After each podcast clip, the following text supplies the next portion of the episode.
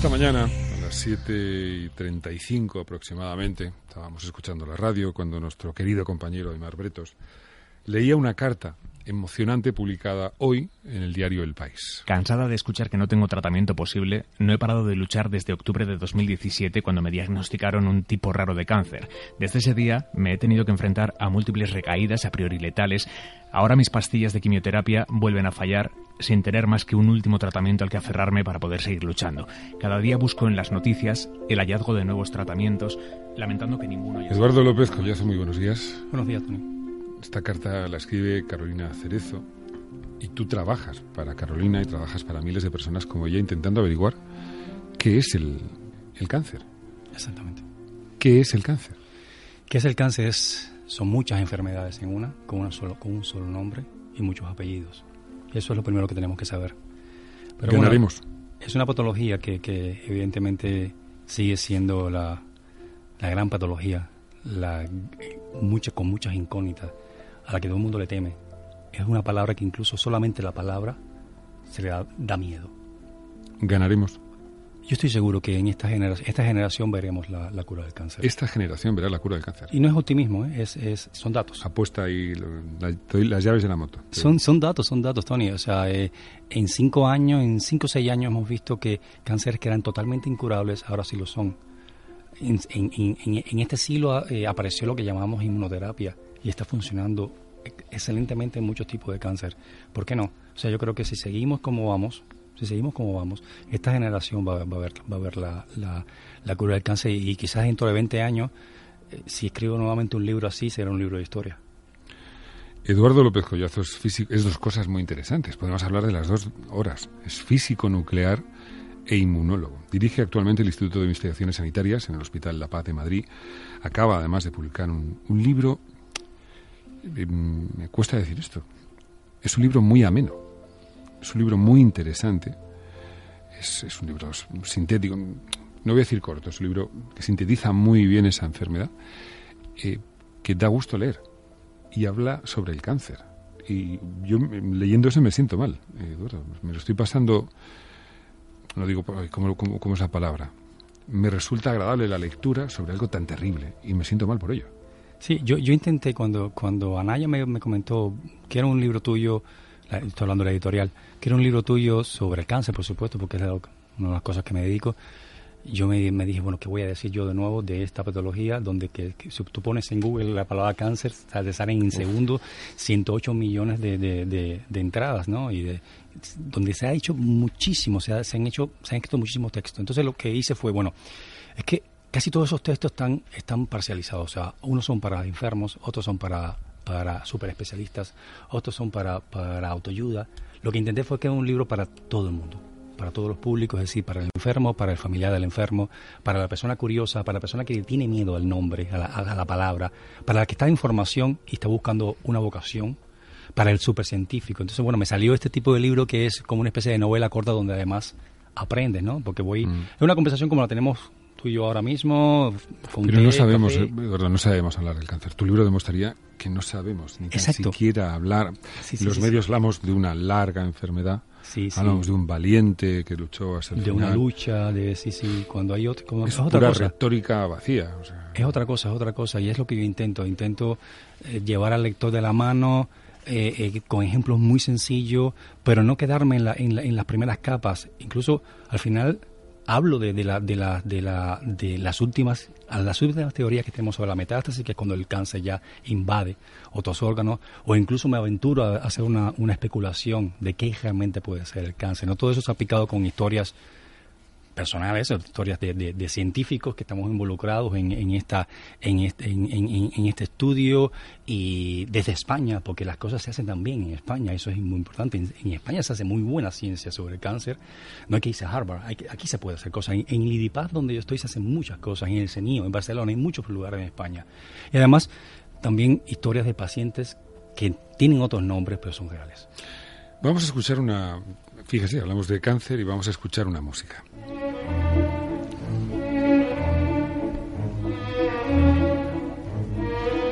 Sé si vamos a estropearles la, la, melodía a nuestros oyentes, pero en el fondo, esto que escuchan, habrán reconocido el lago de los cisnes. Pero para Eduardo evoca un momento de eureka en su investigación sobre la metástasis. No queremos que ustedes se asocien a partir de ahora el lago de los cisnes a metástasis, o sí, no lo sé. Pero, ¿qué ocurre, ¿qué ocurre con esta música, Eduardo? Sí, bueno, a mí, yo como, como buen cubano me gusta mucho la danza y me gusta mucho la danza clásica. Y simplemente, bueno, este, hace mucho tiempo, o sea, ya, hace, ya estábamos hablando de 2004, 2005, que estuve por aquí contigo incluso, hablando de, algunas cosas. Paso del tiempo. Sí, sí. Eh, pues vimos un, tuvimos un resultado interesante que no nos explicábamos en el laboratorio. Mm, estábamos estudiando un, un, otro fenómeno muy alejado y vimos que de pronto dos células se fusionaban. Dos células se fusionaban, es decir, dos entes eh, que eran totalmente diferentes, con funciones diferentes, se unían para hacer otra cosa, ¿no? Yo me fui con esa idea al, Teatro Real porque tenía, tenía una, una entrada para ver el, el, de los cisnes, que, lo he visto millones de veces, pero era la millón uno. Y, y viendo el adagio, viendo justamente el adagio del primer acto, me di cuenta, eran dos bailarines que estaban bailando, que eran dos entes y de pronto se fusionaban.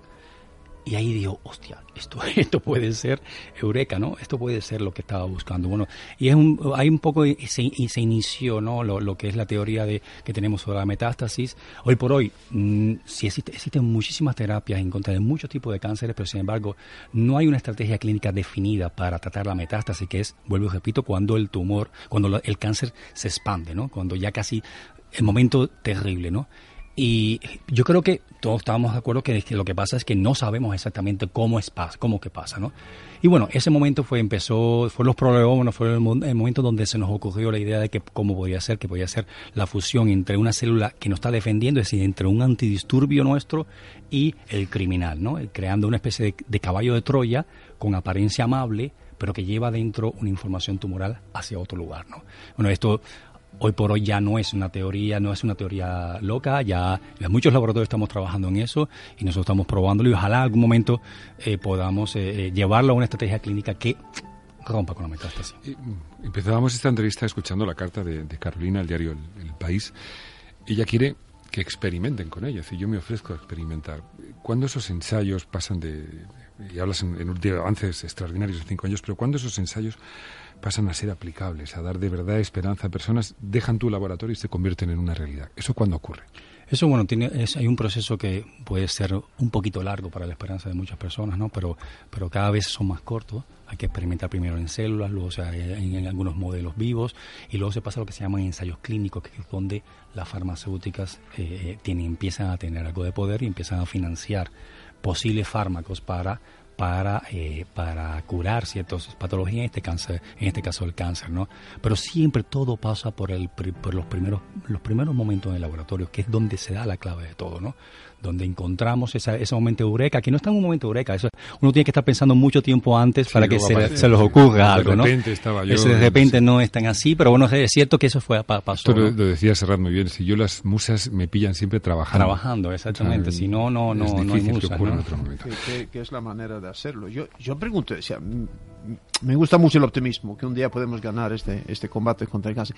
¿Estamos más cerca de saber cómo curar el cáncer o saber cómo prevenir el cáncer, porque obviamente esto está también forma parte de la lucha, ¿no? Es una muy buena pregunta, muy buena pregunta. O sea, yo repito, no es optimismo, eh, son datos, ¿eh? pero la, la, la, los científicos por lo general no somos optimistas, somos pesimistas, o sea, pero trabajamos con datos, ¿no?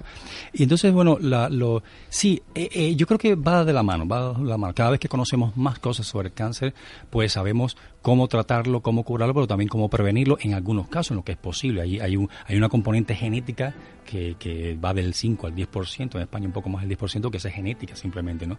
Pero sí hay cosas que sí podemos evitarla.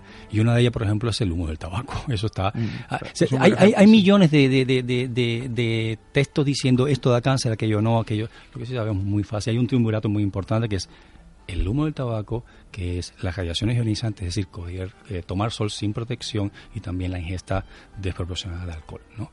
Por tanto, yo siempre lo digo, y lo digo incluso en el libro, ¿no? Esas sesiones de, festivas eh, excesivas en la, en la playa, pues mm, aumenta la lotería, aumenta la lotería. Y yo siempre tengo que dar una, una quiero decir siempre, las cosas son, son probabilidades. Siempre está la ley de los números pequeños, donde dicen, bueno, mi abuela murió de, murió de un ictus, o se cayó y se rompió la cadera a los 90 años y fumaba como un carretero. Pero es que su abuela fue un número. Normalmente la gran cantidad de personas que fuman, que fuman mucho, pues eh, aumenta mucho las probabilidades que pueda sufrir, por ejemplo, un cáncer de pulmón. Pues no, no aprendemos. ¿eh? Sí, no aprendemos. Es una cosa que me parece increíble. Lo mismo pasa con el cambio climático. Yo estoy seguro que la próxima crisis no va a ser no va a ser financiera, va a ser una, una crisis de, de, eh, de, clima, de, ecológica. Sin embargo, eso lo sabemos y no, y no, hacemos, no hacemos muchas cosas contra ellos. Eh, vosotros, no, los científicos, los investigadores, no, no lucháis solamente contra, el, contra la enfermedad, también lucháis contra los falsos remedios. Y el cáncer, desgraciadamente, al estar tan extendido y,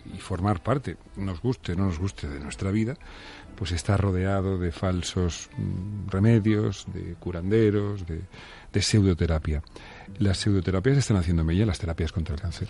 Sí, eso es muy buena pregunta, Tony. Me, alegra mucho que, me lo, que lo sacas a colación el tema. Yo, por lo general, le doy algo, cada vez que, que me llega una información de una, de una terapia alternativa, ¿no? Eh, yo le doy de crédito. O sea, yo creo que como científicos tenemos que darle crédito a algo, ¿no? O sea, vamos a analizarla con los ojos de un científico, ¿no? Y muchas veces están basadas en cosas con lógica, con cierta lógica, pero volvemos nuevamente a los números pequeños, ¿no? Puede funcionar en muy pocos casos, no hay un, no tiene un, método científico detrás, no puede, no ha sido replicado por otros muchos laboratorios, por tanto se queda en nada, ¿no? Y sí, hace daño, hace daño porque fundamentalmente da algo que, que, que las personas, los humanos siempre queremos, que es esperanza bueno, la esperanza realmente está en la ciencia. Y no, no, o sea, mm. yo siempre lo digo, o sea, cuando aparezca algo alternativo que realmente se pueda convertir en ciencia, se convertirá en ciencia.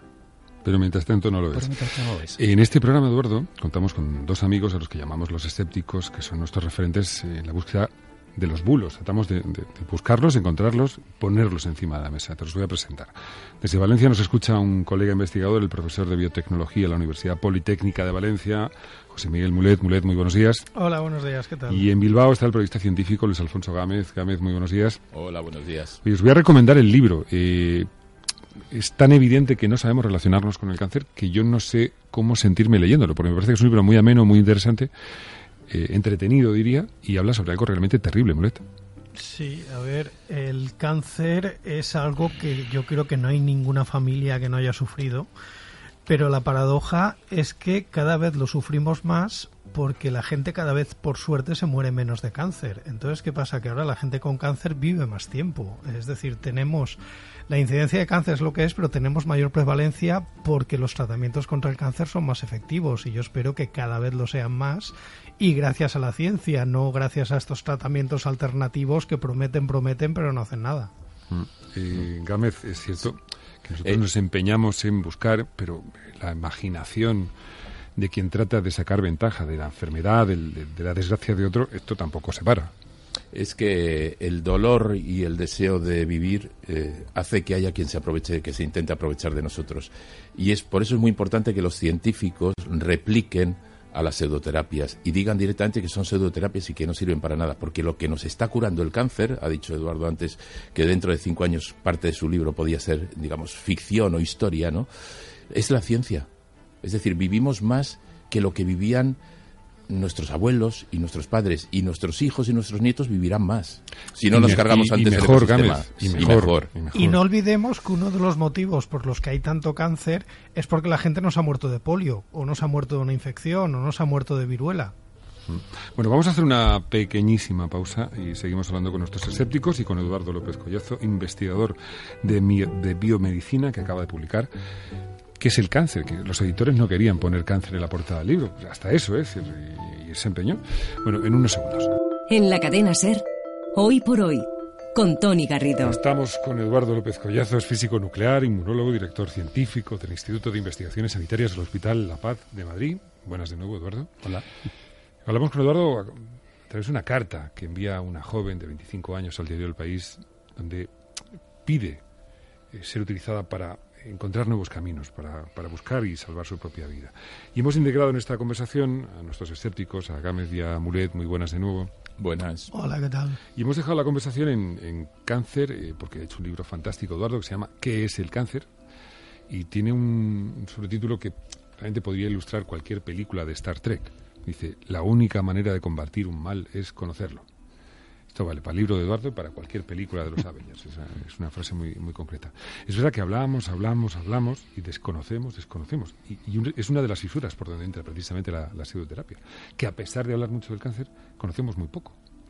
Sí, bueno, conocemos, eh, digamos, el público en general. Nosotros, no poco, sí, vosotros, Sí, sí, pero creo que sí, ya eh, lo- la, la ciencia ha avanzado muchísimo, se conoce muchísimo de esto. Yo te da datos en, la- en la- en el momento anterior, te da datos de que eh, en 5 o 6 años hemos, hemos logrado curar cánceres que antes eran totalmente mortales, ¿no? Y se ha dado el gran salto que se llama inmunoterapia. Que, que, que es simplemente una idea tan simple como, tan sencilla como hacer que nuestras nuestras defensas, nuestros antidisturbios, nuestras personas, este- este- esta- estas cositas que, que nos están defendiendo, que se llaman células, pues vuelvan a defendernos en contra de, los tumores. Y eso tan sencillo, pues ha sido un premio Nobel el año pasado. Y, y- y- y, bueno, se- eh, el siglo amaneció con esa, con esa idea, una idea que fue al principio un poco rebatida, eh, una idea que nosotros apoyamos mucho, que pusimos muchos granos de arena desde aquí, desde España, en mi grupo, y hoy por hoy ya se ha convertido, bueno, pues en, en, en una terapia efectiva contra muchos tipos de tumores, muchos tipos de cánceres, ¿no? Y está salvando vidas, ¿no? Esto no lo consiguen, Mulet, los zumos de tox. No, ni los zumos de tox, ni el Reiki, que por cierto hubo algún colegio oficial que avaló su utilización en hospitales, pero por suerte ya lo han quitado. Y se usaba en Ni- ni- hospitales públicos. ni ninguna de las curas milagrosas para el cáncer, que si uno se mete en Google y pone cura del cáncer, le van a salir miles.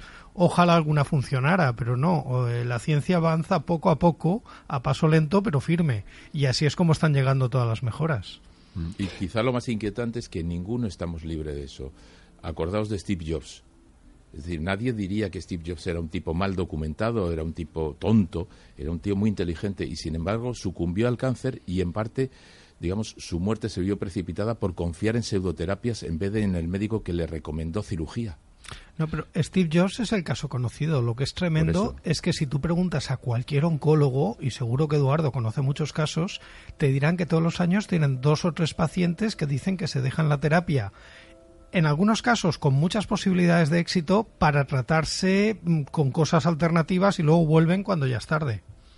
Eso es una cosa que sí pasa. De hecho, yo en, en el libro, como comentaba anteriormente, era, era- es una especie de novela corta. Solo, no solamente doy conceptos y estadísticas, sino voy contando eh, anécdotas que, que han ocurrido a mi alrededor, y entre ellas de, algunos, de alguna paciente, en este caso, que, que, que, que decidió no, te- no, no, no ponerse en manos de una, de una, de una terapia em, de las que están establecidas.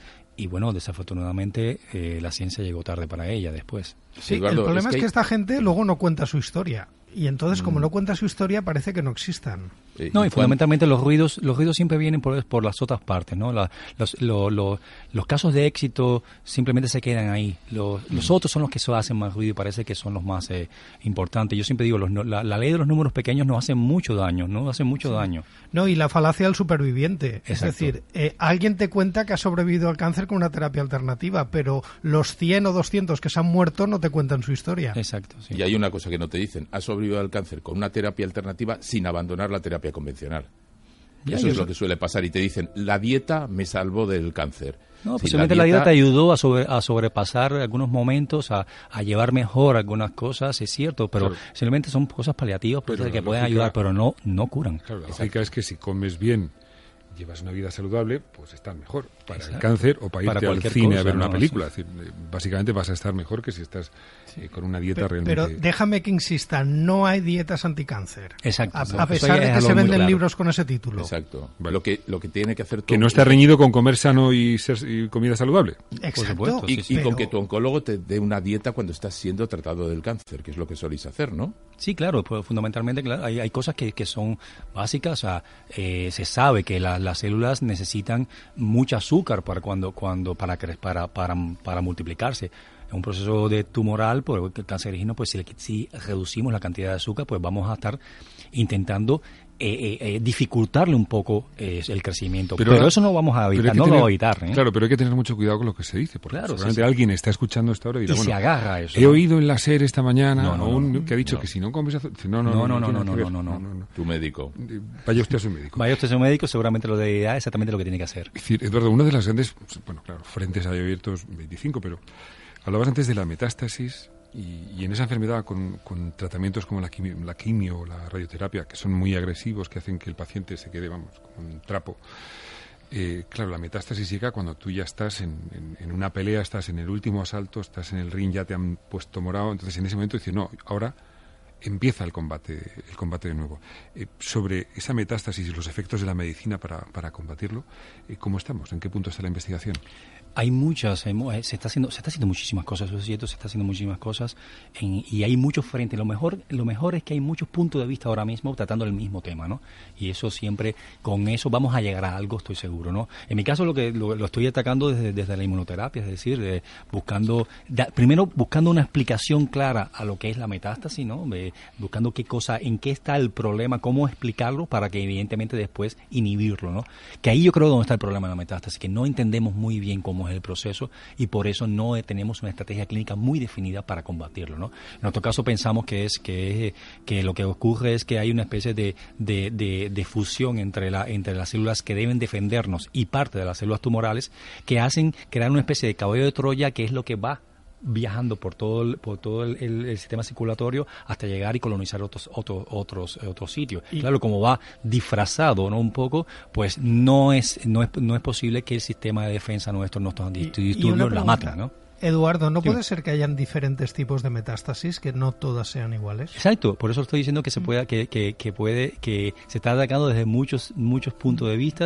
Nosotros tenemos este punto de vista y otros muchos eh, también muy avanzados y estoy seguro que entre todos vamos a, lograr vamos a lograr el, el, eh, la cura eh, personalizada, ¿no? Eh, yo siempre digo que el cáncer es una, es, no es una enfermedad, son muchas enfermedades con, con, con, un solo nombre, pero con muchos apellidos y cada cual es diferente. Probablemente también las metástasis sean diferentes en cada caso, aunque pueda haber algún mecanismo que, se, que, que pueda estar, digamos, eh, que sea universal para todas, ¿no? Pero eso lo veremos en muy poco tiempo, estoy seguro. Con Mulet y con Gámez todas las semanas hablamos de los malos y hoy hemos querido traer a uno de los buenos, precisamente para completar el, el relato. ¿Qué es el cáncer? El libro de Eduardo López Collazo, La única manera de combatir un mal es conocerlo. Y tienes toda la razón y es un libro muy, muy, muy recomendable.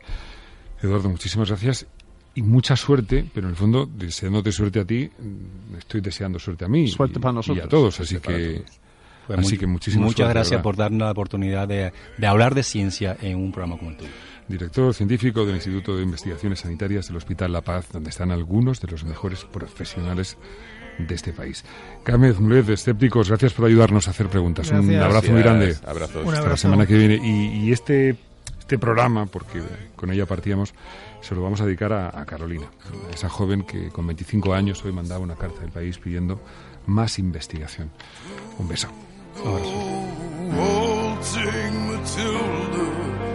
Matilda